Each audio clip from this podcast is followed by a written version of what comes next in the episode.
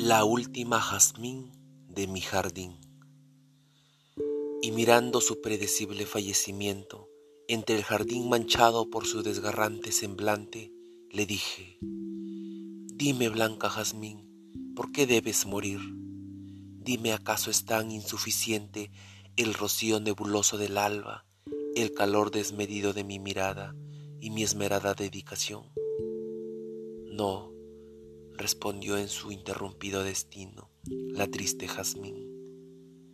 Nada es más suficiente que marchar robando parte de tus lamentos. Pero a pesar que soy la última testiga de tu peligrosa selva de congoje y furor, llevo estrictamente descrita la fuerza que te sacude. Sabes, creo ser la elegida para elevar y sellar tu merecida calma.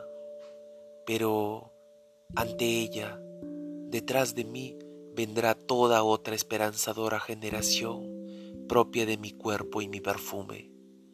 Ellas te ofrecerán alivio que el tiempo a, partir de hoy empieza a arrancar. Mientras yo y mis otras, las anteriores, todas, todas, llevamos tus lamentos para compartirlos con la Madre Tierra. Allá todas declararemos la paz y más paz cual será indomable cuando se grite en tu nombre.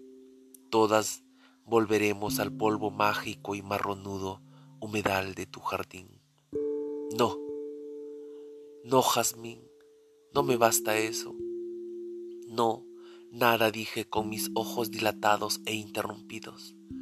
¿Con quién compartiré mi tristeza, mi rabia, mi razón?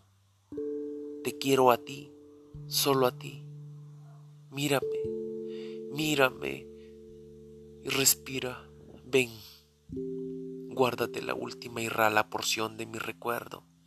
Sí, escúchame, escúchame. A pocos días no solo serás tú, también será el oscuro cielo pero él vendrá con tambores, con soplones y bengalas, y verás que con su afable acto aprenderás a llorar con truenos, ventarrones y relámpagos. Juanito Sarán